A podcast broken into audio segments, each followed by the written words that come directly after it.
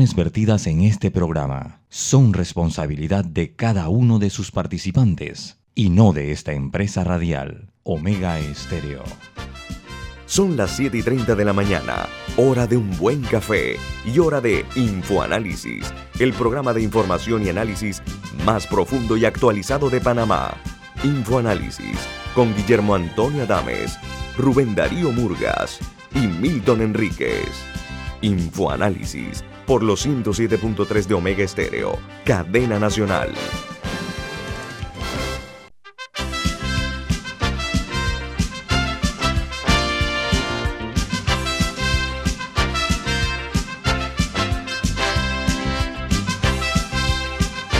Señoras y señores, muy buen día, bienvenidos. Esto es Infoanálisis, un programa para la gente inteligente. Hoy es 15 de diciembre del año 2021. Y este programa Infoanálisis es presentado por... Por Café Lavazza, un café italiano espectacular que usted puede encontrar en los mejores restaurantes, incluso lo puede encontrar en supermercados o lo puede pedir por internet. Café Lavazza, un café para gente inteligente, presenta Infoanálisis. Gracias, Camila, muy amable. Bueno, recuerda que este programa se ve en vivo por Facebook Live. También nos pueden sintonizar en el canal 856 6, canal de cable 1, en la app de Omega Stereo para los eh, teléfonos móviles y las tabletas, tanto de la tecnología de Play Store como App Store. El programa queda en video en YouTube, puede verlo si se lo perdió en forma directa, queda colgado en, en, YouTube, así que puede verlo completo. Entre otras cosas, también en Tuning Radio.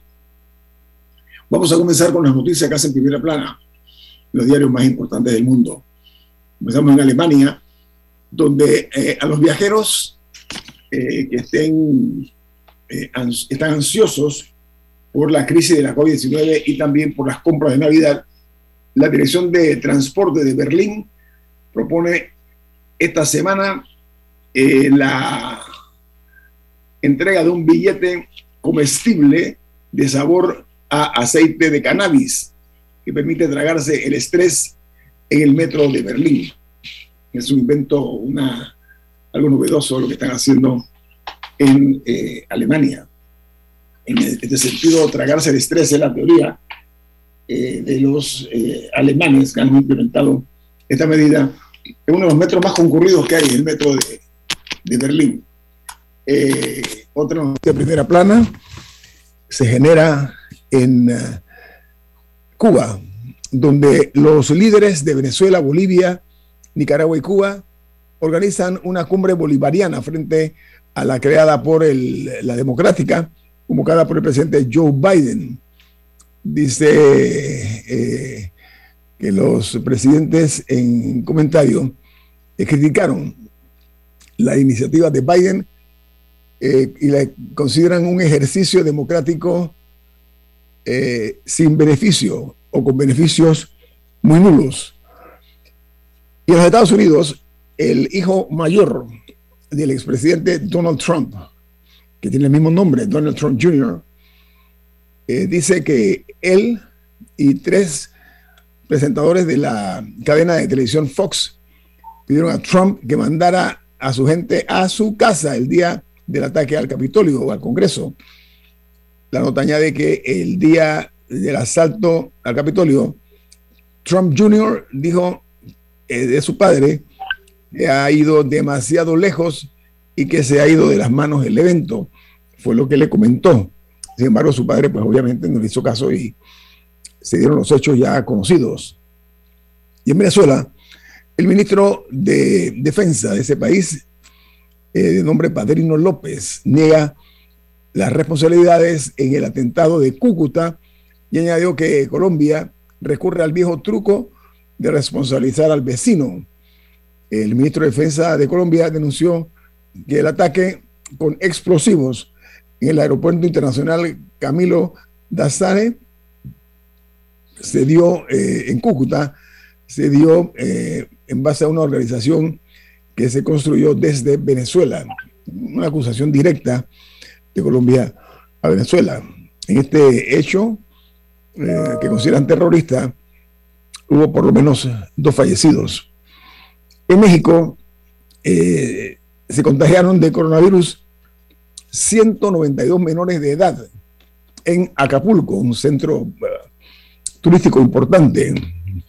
La nota añade que eh, se trata de 53 menores cuyas edades oscilan de 0 a 4 años, 27 son niñas y, 26 son niños.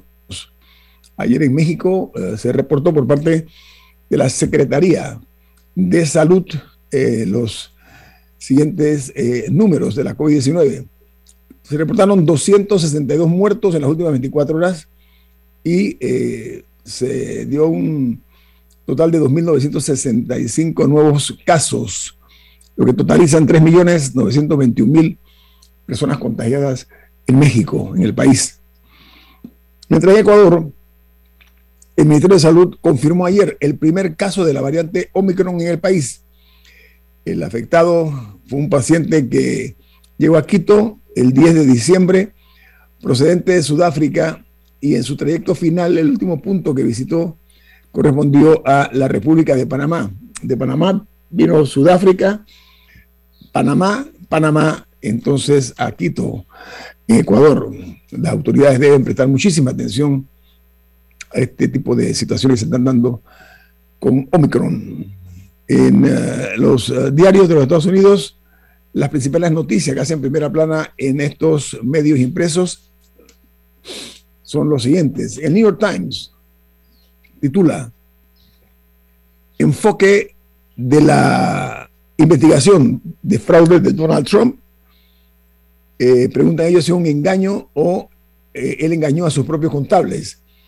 Porque la investigación del fiscal del distrito de Manhattan eh, eh, se eh, contradice en la información que el expresidente Trump y sus empresas compartieron sobre el valor de sus activos.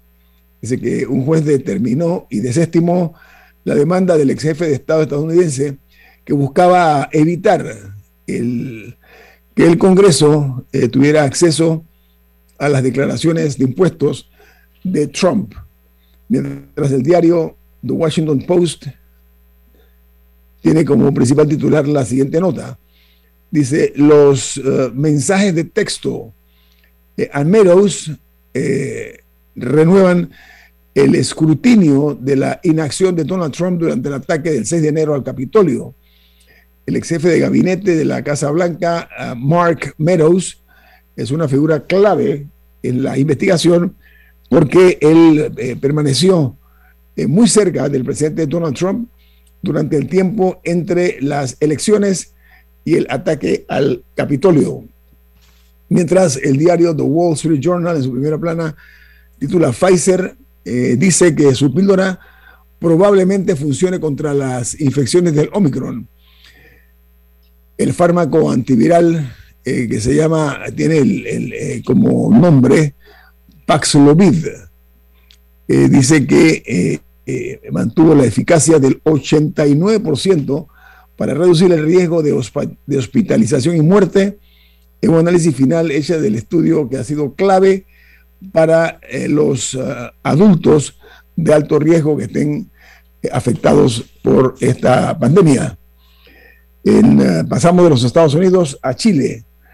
En este país, tras el apoyo de la presidenta Michelle Bachelet, la expresidenta Michelle Bachelet, eh, a Bush, la Secretaría General de las Naciones Unidas aseguró que no tiene ningún comentario que hacer al respecto, porque el oficialismo chileno protestó ante este organismo internacional y la respuesta fue nosotros no tenemos nada que ver con eso. La nota eh, que se genera en Chile dice que el oficialismo eh, expresó su malestar y acusaron la existencia de lo que ellos llaman intervencionismo. Eh, la señora Michelle Bachelet dijo, como respuesta a estas críticas, no da lo mismo por qué candidato se vota y por eso voy a votar por Gabriel Boric. Boric es el abanderado de la izquierda de Chile y ha recibido este espaldarazo de parte de, de la señora Michelle Bachelet. Viajó a Chile para pasar las Navidades y Año Nuevo y aprovechó para participar este domingo en las elecciones presidenciales de Chile. Por otra parte, en eh, Costa Rica, una encuesta del CIEP dice que los candidatos José María Figueres y Linet Saborío se encuentran en medio de un empate técnico por el primer lugar de la, de la intención de voto. Detrás de ellos hay tres candidatos que también están en un empate técnico, o sea, está muy apretado el resultado uh, que vaya a reflejarse el día de las elecciones presidenciales en Costa Rica. Ahora vamos a conocer cuál es la noticia de primera plana de Perú. Dice que el Pleno de ese país eh, verá una moción de censura contra la señora María Alba. Ella es la presidenta del Congreso por solicitud de unos diputados españoles a quienes ella les pidió eh, pronunciarse ante una supuesta ilegitimidad en el gobierno de Pedro Castillo durante un viaje que hizo a Europa. Además de esta propuesta de los diputados eh, españoles, ella estaba en Madrid, después viajó a Roma y está siendo duramente criticada e investigada por los miles de soles, o sea, la moneda peruana que esta señora se gastó en estos dos viajes, eh, sin decir que estaba también en Roma. Entonces eso es parte de una doble situación que está enfrentando la eh, actual presidenta del Congreso eh, peruano.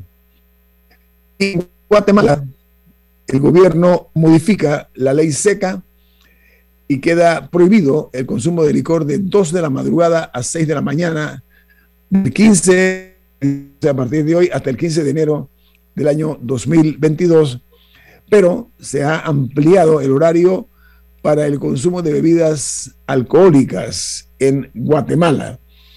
Ahí está el tema, ahora las, llevan hasta las, como anuncié, va a ser desde las 2 de la mañana, antes era mucho más temprano. Y hay una noticia interesante que está en el New York Post, Dice que una mujer de color, una mujer negra, será la primera jefa de policía que va a tener la ciudad de Nueva York. Es una mujer eh, cuarentona con una trayectoria en ese sentido, así que eh, Nueva York eh, rompe un esquema y una tradición de años y logra llevar al frente de la jefatura de la policía de la ciudad de Nueva York, que una policía que tiene mucha actividad en cuanto a la delincuencia y otros temas, y que es una policía grande, tiene eh, muchísimas eh, unidades, una ciudad que también es grande. Bueno, es una mujer, es, además de ser mujer, es negra, entonces eso eh, ha conmovido a ciertos sectores de la sociedad neoyorquina. Camilo, ¿usted tiene alguna nota internacional allí para agregar? Sí, eh, porque al final del día el deporte también es noticia y que ya oficialmente el Kun Agüero, el jugador Sergio Kun Agüero, que jugó por muchísimo tiempo con el Manchester City, eh, obviamente con el equipo eh, de Argentina, ha anunciado su retiro. Él recientemente en un partido se le vio se le vio mal de salud, tenía como que se quejaba de que tenía algún tipo de, molestia en el pecho. Palpitaciones, tenía palpitaciones. Tenía, una molestia en el pecho que después se dio a conocer eh, que eran palpitaciones ligadas con una arritmia. Él se hizo todos los exámenes físicos porque ya sabemos que ese es un deporte que exige muchísimo y que ha habido casos eh, de infartos y, e incluso muertes. Y eh, tras hacerse exámenes médicos, eh, su equipo determinó, o sea, el equipo médico determinó que no era recomendable que él siguiera al ritmo en el que lo había estado haciendo y él ha tomado la decisión eh, de retirarse. Eh, se ha dado una ceremonia, una conferencia de prensa, pero un poco más que eso, para hacer el anuncio. en la misma participó incluso Pep Guardiola, eh, y otros, otros jugadores que estuvieron ahí para acompañarlo en hacer este anuncio que seguramente para cualquier jugador, en especial si todavía sientes que podrías haber rendido más, eh, tiene que hacer, pero ya con eso, eh, él, dio, un discurso en el que de agradecimiento y, y, ya con eso pone fin a su, a su carrera futbolística. él le dicen Kun, el Kun Agüero, eh, un goleador nato y neto, eh, miembro de la selección de Argentina durante mucho tiempo, parte del tridente que tiene Elia Messi en la delantera. Eh, Agüero es el máximo goleador del equipo de Manchester City. Él es el que tiene, ostenta este privilegio de ser el, líder de goleo de ese importante equipo europeo. Así que, pues, es una, llegó la hora de las despedidas, de los adioses para el Kun Agüero después de una trayectoria muy brillante en el fútbol europeo, que es el mejor fútbol del mundo.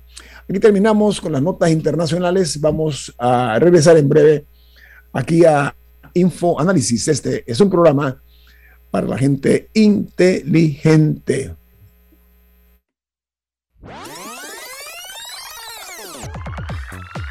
Omega Stereo tiene una nueva app. Descárgala en Play Store y App Store totalmente gratis. Escucha Omega Stereo las 24 horas donde estés con nuestra nueva app.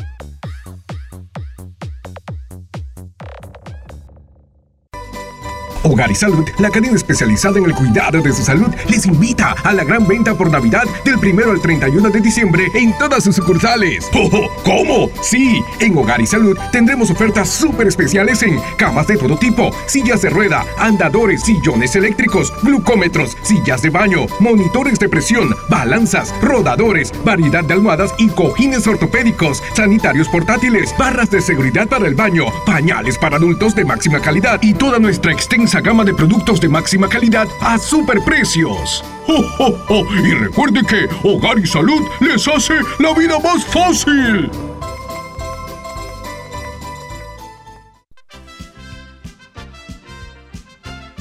La gente inteligente escucha InfoAnálisis. Los anunciantes inteligentes se anuncian en InfoAnálisis. Usted es inteligente. Llame al 269-2488 y todos lo sabrán. Infoanálisis, de lunes a viernes de 7 y 30, 8 y 30 de la mañana, en donde se anuncian los que saben. ¿Qué es lo mejor de la Navidad? Los mensajitos, las llamadas y los correos de voz aseguran que el amor que compartimos es nuestro mejor presente. Así que disfrútalo. Activa tu Super Pack de 5 y recibe 7 días de ilimitada, minutos y 1.5 gigas para compartir. Actívalo al asterisco 123 numeral y participa por un año de servicio gratis más un celular Samsung. Son 100 ganadores. Vive tu mejor presente esta Navidad. ¡Claro! Promoción válida del 15 de noviembre de 2021 al 6 de enero de 2022. Aprobada mediante resolución número 2021-2355. Para mayor información ingresa a claro.com.pa.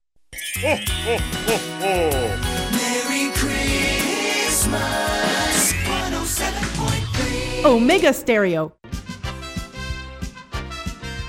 Ya viene InfoAnálisis, el programa para gente inteligente como usted.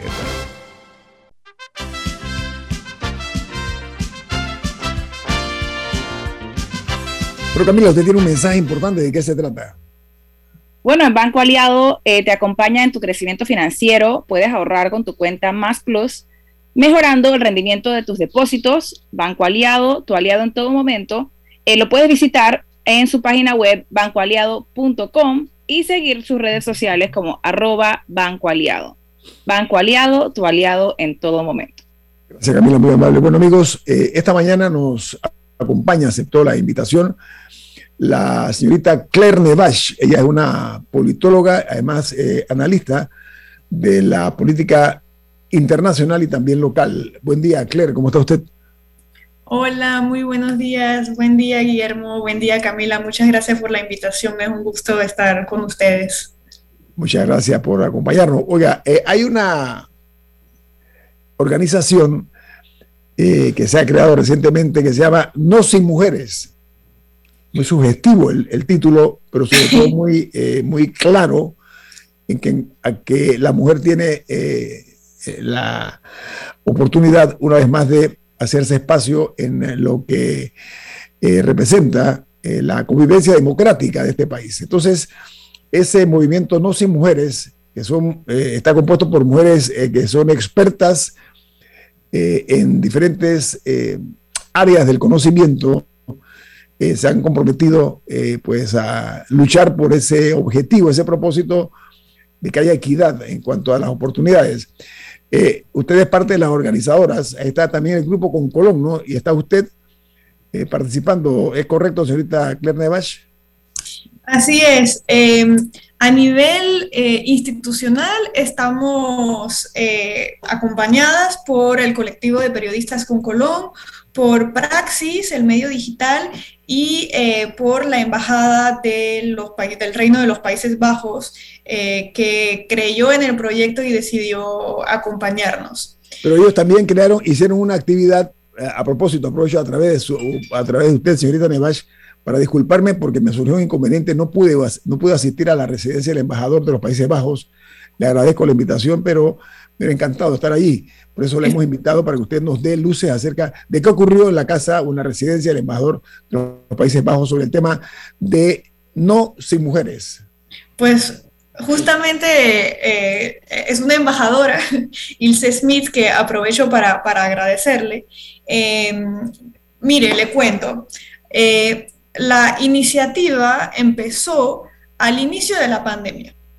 Al inicio de la pandemia, en las primeras semanas, cuando todas las actividades presenciales se cerraron y digamos, todas las actividades, los foros, los eventos, los seminarios, eh, se volcaron a la, a la virtualidad, sucedió algo que se hizo mucho más visible, algo que ya eh, era real, que es que nos dimos cuenta de que muchos de esos foros y esos seminarios eh, y esos webinars, como se pasó a llamarles, eran compuestos eh, únicamente de hombres. A veces ponían eh, una mujer como moderadora para, digamos, disimular un poco, pero, pero sí era un tema recurrente. Y eso pasaba incluso con digamos, con, con, temáticas donde uno diría que las mujeres tienen una vivencia particular, temas que tienen que ver directamente con la vivencia de las mujeres. Recuerdo uno sobre el, impacto del colapso del sistema de salud en la vida de las mujeres, con solo hombres. Eh, recuerdo uno sobre eh, eh, parto y nutrición con leche materna con solo hombres. ¿Y qué tenemos de los hombres? ¿Qué tenemos nosotros, los hombres? ¿Qué tenemos? ¿Qué, qué argumento podemos esgrimir es un tema que está ajeno a nosotros, hay una contradicción allí. Parece, parece un chiste, eh, pero, pero, pasó. Y es tragicómico, es tragicómico, señor. Es, casi tragicómico, así es. Despertó, mucha, despertó mucha reacción en redes sociales, eh, un poco de indignación y tal, y mucha conversación dentro del movimiento de, de mujeres en Panamá. Y a raíz de eso, con algunas compañeras, lo que hicimos fue básicamente inspirarnos en iniciativas que existían en otras partes del mundo. Eh, y le preguntamos a hombres alrededor nuestro, hombres que suelen participar en esos tipos de paneles, de, de eventos, de foros, de seminarios, si ellos estarían de acuerdo en firmar un compromiso de no participar si no estuviera al menos una mujer en calidad de experta en una mesa redonda o un panel. Y todos, sin excepción, fueron unánimes. Nos dijeron que, por supuesto, estaban eh, totalmente de acuerdo en comprometerse a, eh, no participar en, esos tipos de eventos que son, que son excluyentes. Entiendo que es más de un eh, centenar, entiendo que es más de un centenar de hombres que han tomado la decisión feliz a propósito a comprometerse a no participar en ningún tipo de paneles donde no haya representación femenina. Ya tenemos más de 150, ya tenemos más de 150 eh, hombres que han, que han firmado. Invito a, eh, a todos los hombres del programa de Infoanálisis a sumarse. y están hombres de todos los, todos los, campos, pero están entre nuestros eh, mejores y más visibles eh, periodistas, eh, políticos de todos los partidos políticos, independientes, científicos sociales, científicos de ciencias naturales, nuestros médicos, autoridades de nuestras instituciones han firmado y se han comprometido en no estar en algo que a veces se llama manes, que son paneles de, manes, si me permiten la, expresión. O sea, de hombres, de hombres. De hombres, exactamente. Entonces, la expresión en, en inglés eh, queda, digamos, concentrada como, como manes. Eh, no sé, Camila, ¿querías decir algo? Sí, me, llamó la atención dentro de la, porque el lunes fue la inauguración y hubo eh, varias personas que hicieron presentaciones al respecto. Y creo que fue Carlos Barzallo, que eh, habló el tema de las juntas directivas, eh, que en Panamá las juntas directivas también la mayoría están compuestas por hombres que Panamá creo que no llega a, la, a, un mínimo que debería tener. Y él hizo un punto muy interesante, que no, lamentablemente no recuerdo la frase exacta, pero básicamente que a veces, bueno, sí tienen al menos una mujer, pero es la misma mujer en varias juntas directivas. Entonces, una sola que está en cinco. Y eso tampoco, eso, tampoco es una manera como de chifiar la cuota. Así eh, es, así es. Ahora, Ah, perdón, continúa. La, cuota, la cuota para las juntas directivas eh, de algunas instituciones creo que eh, son de 30%, eh, pero como decías, hay muchas que no se cumplen y la investigación reciente que, publicaron en, en, transparencia muestra que efectivamente hay muchos que, que, no cumplen y que ese, esa campaña pública de mostrar esa falta de cumplimiento y esa falta de integración de mujeres ha permitido que ya no hay, por ejemplo, ningún banco que eh, tiene una junta directiva eh, sin ninguna mujer, compuesta exclusivamente eh, de hombres. O sea que ese tipo de campañas funciona, porque realmente no hay ninguna justificación para que no haya ni una mujer en una junta directiva de un banco. quizás algunas cifras para recordar, porque muchas veces esa es como la, excusa o, la, justificación y voy a llegar a la segunda parte del, de, la iniciativa. Muchas veces se dice es que no hay muchas mujeres en ese campo, no hay muchas mujeres capacitadas, las mujeres tienen que formarse. Y la realidad es que en Panamá todos los años se gradúan, de entre las personas que se gradúan de la universidad, hay entre 60 y 70% de las mujeres. Las mujeres están más formadas y a más alto nivel que los hombres en ese país, en promedio. Eh, y en 2017, que son las últimas cifras que se tienen del INEC, había entre universidades públicas y universidades particulares en el país 60, cerca de 67 mil hombres eh, estudiantes y 103 mil mujeres. O sea, prácticamente eh, un tercio más de mujeres eh, eran estudiantes en la universidad de, entre las universidades del país, perdón. Y sin embargo, esa realidad no se refleja en los puestos de toma de decisión, no se refleja entre las fuentes periodísticas.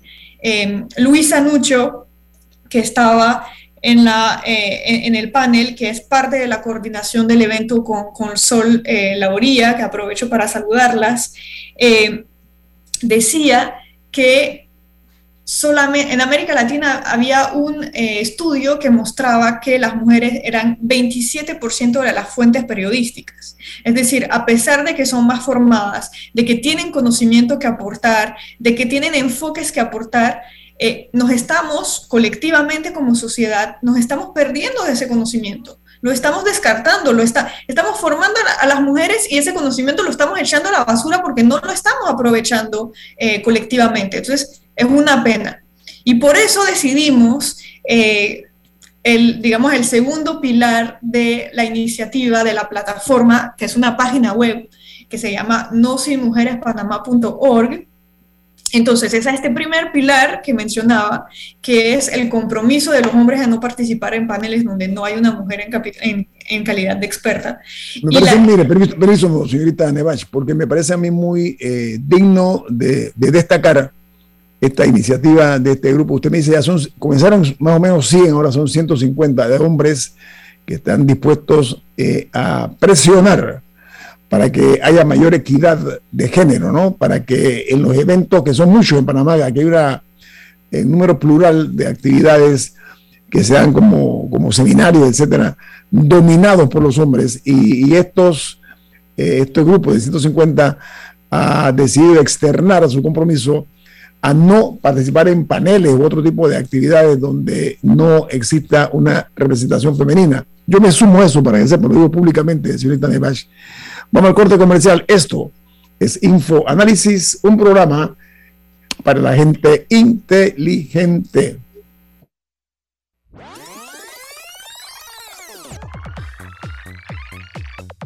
Omega Stereo tiene una nueva app. Descárgala en Play Store y App Store totalmente gratis. Escucha Omega Stereo las 24 horas donde estés con nuestra aplicación 100% renovada. África, Europa, Asia, América y Oceanía. Tú eliges el destino donde vivir tu propia experiencia extraordinaria. Realiza tu aporte extraordinario en Profuturo y estarás participando por un certificado de viaje de 15 mil dólares. Saca el mayor provecho a tu inversión. Tus aportes son deducibles y exentos de impuestos. Llama ya al 300-9777. Profuturo, en buenas manos. Promoción válida del 1 de noviembre al 31 de diciembre de 2021. Tomo la 14 de enero 2022 en las oficinas de Profuturo vía España. Aprobado por la JCJ, resolución 2218 del 15 de octubre de 2021. No participan colaboradores de Banco General ni subsidiarios. Prepara tu mejor futuro desde hoy. Elige una licenciatura en la USMA. Conoce el significado de una vida universitaria en un campus de 23 hectáreas, con espacios para conectar con las mentes más brillantes del país. Solicita información ingresando a usma.ac.pa. USMA, formando tu mejor futuro desde hoy. Omega Stereo. Ya viene InfoAnálisis, el programa para gente inteligente como usted.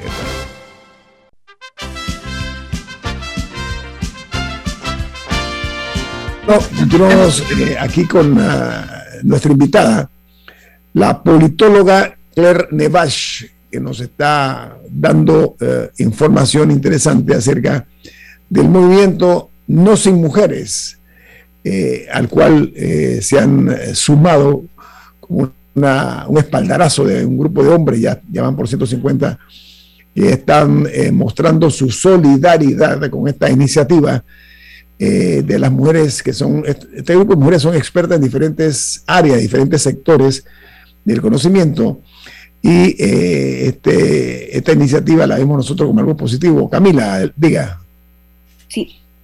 Ahora que nos adentramos en el tema de las juntas directivas y aplica también, por ejemplo, en términos de candidaturas en política, ya vimos que fracasó el tema de la paridad en las reformas electorales, pero en todos los ámbitos, tanto privado como público, hay mucha resistencia cuando, cuando surgen palabras como cuotas o mínimos o, en, los que se exigen estos espacios, porque, y, medio que lo mencionaste más temprano, porque hay esta idea de que, bueno, que trabajen por ellos, que por qué se les tiene que dar, que por qué se les tiene que asegurar un espacio, que, que, que trabajen más duro, que estudien más duro, que caminen más, no sé. ¿A qué crees que se debe esa esa, esa resistencia a términos como cuotas y si no puedes explicar el rol que cumplen el, rol que cumplen históricamente y a nivel del mundo eh, las cuotas cuando se hacen. Quizás podría empezar por ahí. Em, las, eh, las cuotas, que efectivamente, digamos, el término ha sido un poco, eh, un poco satanizado, em, pero la idea de cuotas es que una población que históricamente ha sido discriminada, eh, estamos hablando de cuotas para eh, las mujeres. Hay países donde se ha hecho, por ejemplo, cuotas para afrodescendientes eh, para entrar a la universidad. o sea, las cuotas pueden funcionar para, varios tipos de, de población. pero en ese caso, las cuotas de género es la idea de diseñar sistemas electorales para que ya sea en las candidaturas o ya sea en los escaños, no pueda haber menos de cierta cantidad de mujeres. ¿Por qué?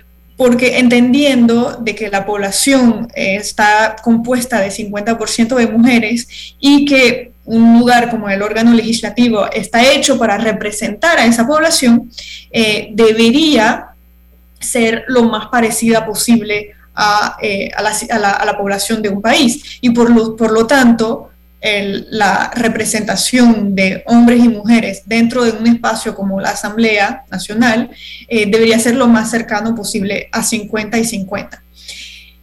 Eh, eso funciona. Todos los países en este momento que tienen este tipo de, de asambleas con una alta participación de mujeres, eh, ya sea México, Costa Rica, Argentina, Bolivia, son ejemplos de países que están encima del 40% eh, de mujeres dentro de sus asambleas, todos han pasado por sistemas de cuotas. Si no ponemos cuotas, nos encontramos como nuestro país, eh, Panamá, que tiene una representación de apenas 20% de mujeres en la Asamblea, eh, o de países como Honduras, Guatemala, Paraguay o Venezuela, que son países que están todos con eh, bajos, bajos niveles de eh, mujeres en la Asamblea porque no tienen esos diseños institucionales. Em, ahora, ¿por qué esto es necesario? Es necesario porque a pesar de que las mujeres están formadas, como decías, como decíamos, a pesar de que las mujeres participan en la vida pública, participan en la vida política, las mujeres eso es, no, no, no, lo digo yo, son las cifras del Tribunal Electoral. Las mujeres votan más que los hombres.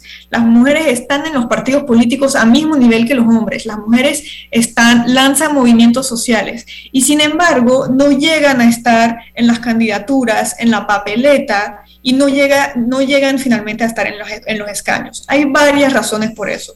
Una es que culturalmente tradicionalmente su rol social que se les ha asignado es más de estar en el ámbito privado, de estar cuidando eh, su hogar, su casa, de estar en tareas domésticas. Y no hay nada de malo con estar en, esos cuidados, pero las mujeres que quieren hacer otro tipo eh, de, de, oficios también deberían tener esa puerta abierta. Otra de las razones es que tienen menos acceso a financiamiento. Si miramos la última elección presidencial, la única mujer que era candidata, fue de las que tuvo el menor financiamiento eh, de su campaña de todos los candidatos. Eso no es tampoco eh, una, casualidad. Y también las mujeres que son parte de los partidos cuentan, ellas lo cuentan, como eh, están en el día a día durante cinco años en el partido, organizan eventos, organizan actividades, están movilizadas y en el momento de organizar la papeleta, se les excluye sistemáticamente de... Se les pone como suplente. O se, le pone como suplente, o dentro de la alianza, ellas están, pero dentro de la alianza, finalmente cuando hay que hacer alianza con otro eh, partido, entonces se ponen a, dos hombres. Y yo creo que las mujeres, como, como, lo, dijimos, las mujeres son profesionales, las mujeres están súper formadas.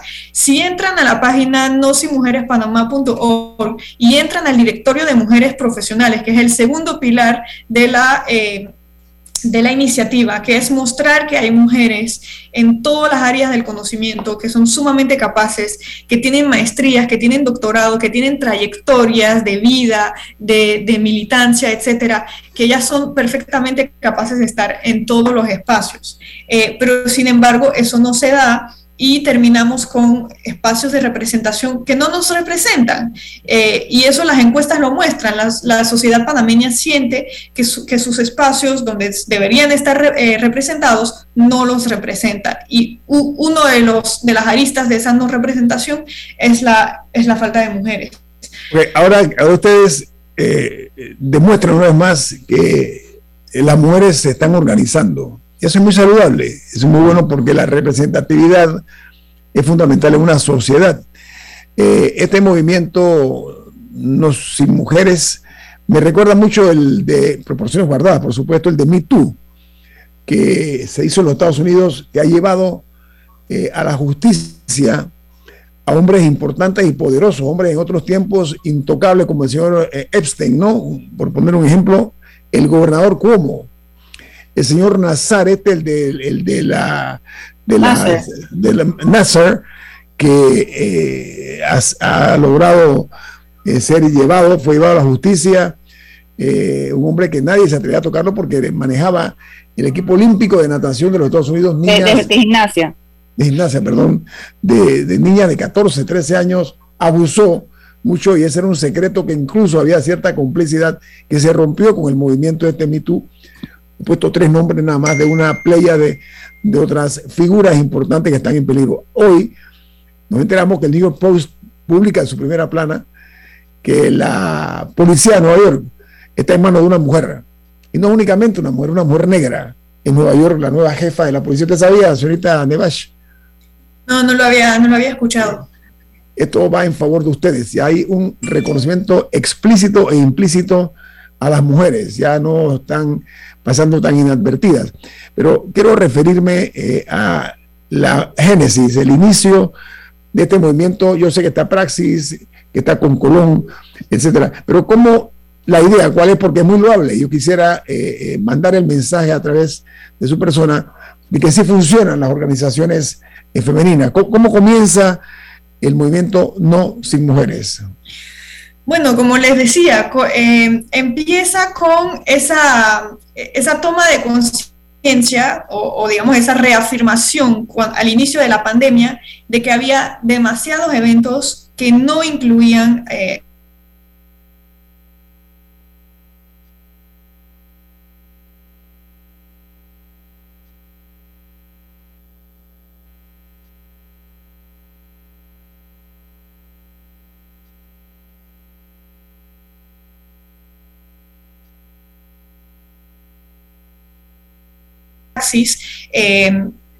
bueno, las tres coordinadoras que son eh, eh, Luisa Nucho, Sol La Orilla y mi persona, decidimos, y al inicio se nos unieron otras, pasando, la, pasando la voz y pasando los formularios para que, para que firmaran, decidimos lanzar esa iniciativa de, de nosimujerespanamá.org, cuya idea es son dos pilares. El compromiso de hombres de no participar en paneles donde no haya al menos una mujer en calidad de experta y obviamente ese al menos una es un mínimo, no es, eh, no es como, como decíamos con, con Camila, no es una cuota eh, en la que tiene que ser siempre la misma mujer en todos los eventos, en absoluto, eh, y lo segundo es un directorio de mujeres expertas, porque muchas veces lo que dicen los organizadores de eventos, de, foros, etcétera, es que no hay mujeres, no hay mujeres ingenieras, no hay mujeres informáticas, no hay mujeres médicas, eh, no conocemos a eh, profesionales mujeres de la pesca o del café, y sin embargo, con ese directorio van a poder entrar si están organizando un evento, entran y ponen su palabra clave, algunos de los que les mencioné, ingeniería, derecho comercial, eh, pesca, eh, cineasta, tenemos muchas artistas y muchos artistas que también son parte del, compromiso. y, muchas mujeres que son profesionales de la ingeniería, de la arquitectura, o sea, el derecho, hay abogadas muy destacadas en el, foro, así que sí es una, una realidad ya eh, que no se puede seguir objetando o ignorando, ¿no? Claro, e, entonces eh, eso confiamos en que va a ser una herramienta útil para eh, toda persona que quiera organizar una mesa redonda, un panel, va a ser una herramienta útil para tener a mujeres que a veces no conocemos, a veces son invisibilizadas. Yo misma cuando, cuando entraba a perfiles dentro de la página eh, ayer, porque se han sumado desde ayer, que lo, desde el lunes que lo lanzamos, se han sumado más de 70 personas más. Eh, me sorprendía de la cantidad de talento y de personas que no conocemos, que no están presentes en, el ámbito público, que nunca están invitadas eh, a, participar en, mesas redondas, que no están invitadas en los medios, que no están invitadas eh, tampoco a participar en las universidades o en los, en los lugares donde se conversan los, los temas de actualidad, los temas científicos, los temas artísticos. Eh, y, y, y, realmente es sentir que estamos, estamos desperdiciando parte de nuestro talento humano.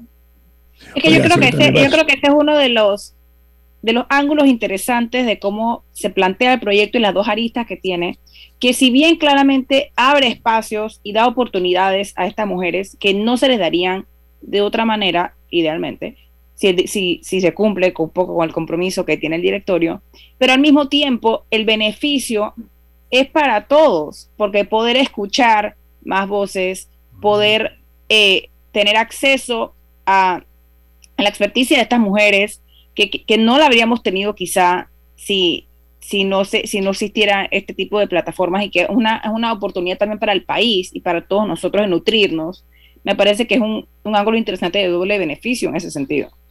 claro, y eh, muchas, algunas personas nos contestaban eh, con, algo que, al, digamos, un concepto a los que la sociedad panameña está muy apegada y tiene buenas razones para estarlo, que es el tema de la meritocracia. Pero yo creo que realmente ese, esa plataforma contribuye a la meritocracia, porque son mujeres que tienen muchísimo mérito, muchísimo mérito, que están algunas más graduadas que un termómetro, que tienen publicaciones, que tienen una trayectoria profesional y de vida impresionante, y sin embargo, todos esos méritos no son suficientes para que estén en la palestra pública. Entonces, nosotras solamente les damos eh, un, poquito de, luces y de proyector para que se vean, que, no queden invisibilizadas y que todo su mérito pueda salir a la luz pública. ¿Sabe qué, señorita Nevash? En Panamá ya hay que acabar de una vez y por todas con lo que yo denomino la dedocracia, los nombramientos de a dedo sin que las personas estén debidamente preparadas. Tenemos que ensayarla, ensayar y, y comenzar a implementar la meritocracia. Esto es, que las personas lleguen a los cargos por sus méritos, por sus, sus capacidades. Pero ponerla de, yo, pero yo creo que el punto que hace Claire es que es importante que sea una meritocracia. Si se va a hacer una meritocracia, que sea de verdad. Y que, no, sea, que no sea una manera de legitimar a personas que ya están escogidas a dedo. Por eso, lo que quiero señalar es que hay una diferencia eh, eh, abismal entre la dedocracia, la democracia y la meritocracia. Voy al corte comercial, regresamos con la politóloga Claire Nevash. Vamos a hablar de otros temas. Claire, ¿le parece? Claro que sí. Viene más aquí en Info Análisis. Este es un programa para la gente inteligente. Omega Stereo tiene una nueva app. Descárgala en Play Store y App Store totalmente gratis. Escucha Omega Stereo las 24 horas donde estés con nuestra aplicación totalmente nueva.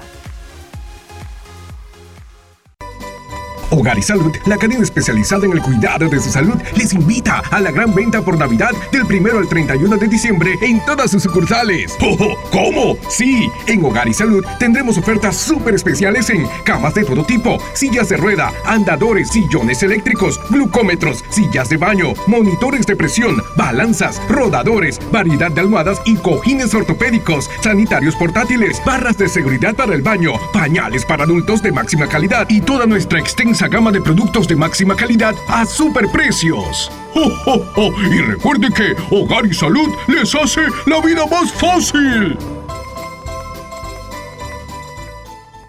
Si desea que sus colaboradores trabajen desde su casa, podemos ayudarle. En Solutexa somos expertos en aplicar la tecnología a las técnicas y trabajos de oficina.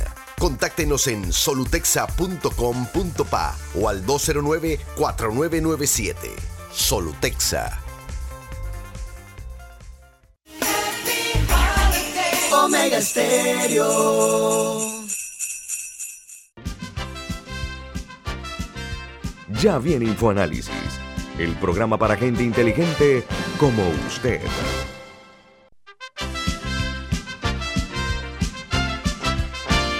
Bueno, amigos, de regreso aquí en Infoanálisis con la invitada de esta mañana, la politóloga Claire Nevache. Claire, no podemos eh, desaprovechar la oportunidad, en base precisamente a su, a su preparación como politóloga, para invitarla a que analicemos eh, en la distancia, por supuesto, eh, las elecciones en Chile este fin de semana el cual eh, se percibe, se nota evidentemente eh, una división en ese país entre las izquierdas y la derecha. por una parte está Boris y por otro lado está Cast. Entonces, eh, esto ha generado mucho mayor atención de la que se esperaba. Boris, el producto de un movimiento que se dio y hace, hace 10 años este hombre era un líder estudiantil y hoy es candidato presidencial. Eso tiene que tener algún tipo de interpretación cómo se da ese fenómeno en un país donde la clase política es tan poderosa. La pregunta es cómo surge de un movimiento estudiantil y de minorías una figura como la de Boris, que llega incluso a una segunda vuelta con muchas perspectivas ¿no? a su favor. ¿Cuál es su análisis, señorita Nevash? Eh, gracias, Guillermo. Me, tomas un poco de sorpresa, pero quizás quisiera eh, regresar a lo primero que dijiste, de que es una elección, una segunda vuelta al menos, que opone eh, izquierda y derecha. Y yo creo que muchas veces se ha presentado a, a Cast y a Boric como, digamos, eh, dos facetas de, una misma moneda o, digamos, la opción entre dos extremos. Y si bien eso era el caso en Perú, hace unos meses, en junio, cuando la ciudadanía peruana tenía la opción entre votar por Keiko Fujimori o por Pedro Castillo, que ahí sí claramente era una opción entre extrema izquierda y extrema derecha, ese no es el caso que se ofrece a la ciudadanía chilena en ese momento. Gabriel Boric es un candidato eh, mucho más de centro, eh, de centro izquierda, que efectivamente propone mayor intervención del Estado en la economía, pero con equilibrio fiscal. Em, está proponiendo cosas que, propondría más o menos cualquier partido eh, socialdemócrata europeo. O sea, no es un Pedro Castillo, no es un Chávez, no es un Maduro, en absoluto. Em, al contrario, el, otro eh, candidato, Cast, sí tiene posturas eh, mucho más radicales y, se ha reclamado él mismo como heredero de la tradición pinochetista, o sea, que de alguna manera incluso le está dando la espalda al proceso de transición eh, democrática que ha vivido Chile hace más de 30 años y que además, eh, además reivindicando una dictadura que ha sido una de las más eh, violentas y, sangrientas de, de, Latinoamérica en los años 70. Pero mire que Creo que tuvo un... Sí, la, la tecnología... tecnológico. Sí, de los 80. Entonces, realmente, de, de, seguir en, eh, en, en, una tradición democrática o de, eh, de, estar en un, digamos, en un régimen más híbrido, de, de modura, como le dicen a veces, más parecida, por ejemplo, al eh, actual presidente Jair Bolsonaro en Brasil. Eso sería, eh, de ser electo Cast, sería el nacimiento de un eje, quizás no por mucho tiempo, porque ya Bolsonaro acaba su mandato dentro de poco, pero de un eje eh, poco democrático eh, dentro de, Latinoamérica, lo cual obviamente, lo cual obviamente es, es, me parece a mí preocupante, soy demócrata. yo creo que es claramente un, digamos, un, fenómeno de, me viene la palabra en inglés, perdón, pero de, reacción al, eh, al movimiento tan fuerte eh, que hubo en, en, al finales de 2019 en el que la parte de la población chilena se alzó en noviembre, diciembre de 2019 en contra del costo de la vida y en contra de las desigualdades y pidiendo eh, servicios públicos de, mayor, calidad. Eh, Boric es claramente el representante de esas eh, demandas, digamos, se ha encarnado esas demandas en la candidatura de Boric y al contrario, Cast es el representante no del status quo, es el representante de regresar eh, al, origen de todo eso, todo esa, digamos, ese sistema eh, tan desigual y, tan a favor de, eh, de que todos los servicios estén en el mercado, es decir, la educación privada, la salud privada, etcétera, y con la menor regulación posible, que viene del pinochetismo. Entonces, realmente Cast lo que, lo que, lo que reivindica son los orígenes y son, eh, son, las razones de esa desigualdad y de ese estado de cosas donde el Estado tiene muy poco, eh, poco que decir en la sociedad y donde todo está regido por el mercado, que es, digamos, el, que es el modelo socioeconómico que ha llevado Chile a ser uno de los países con mayor crecimiento en Latinoamérica en los últimos 30 años y también a ser uno de los países con mayor desigualdad eh, y con mayor, eh, digamos, cantidad de, personas eh, sin pensiones, sin posibilidad de acceder a servicios básicos de salud, de educación, etc. En ese sentido, y, y nosotros no tenemos la misma eh, génesis de ese modelo, pero en ese sentido Chile y Panamá son muy parecidos, eh, son, son modelos socioeconómicos que han permitido eh, un enorme enriquecimiento, un enorme crecimiento económico, pero sin solucionar otros problemas. Entonces, los chilenos están en, esa disyuntiva de saber qué, quieren hacer respecto a ese modelo socioeconómico y político también, porque también Cast, eh, lo que sugiere la elección de Cast sería prácticamente un, giro de, de, régimen. Ahora, en ese sentido, porque me parece que eso fue parte de lo que llamó la atención, un poco la, no solamente la diferencia entre los dos candidatos, sino que después de, todo lo que se vio, si era, si era como un voto escondido el que, que existía, y fue más o menos la misma, la misma conversación que siento que se tuvo cuando salió Trump, de estas, y, bueno, el término en verdad creo que viene como de la época de Nixon, de la, de la mayoría silenciosa, eh, de estas personas que no, que no salen a la calle a externalizar eh, lo que quieren, porque cuando llega la hora de la papeleta, a veces eh, dan sorpresas. Y eso como, como, como primero y como segundo también, que a veces cuando siento, es una impresión personal, que a veces cuando se están viendo cambios hacia, hacia, hacia una dirección, eh, que a veces hay una reacción adversa por parte de, de un grupo de la población eh, en ir en no sé si nostálgica o qué, tratar de echar para atrás. Y igualmente eso me recordó un poco la elección de Trump, que había, que había eran muchas personas que si Obama no hubiera sido el presidente anterior a Trump, no habrían votado por Trump.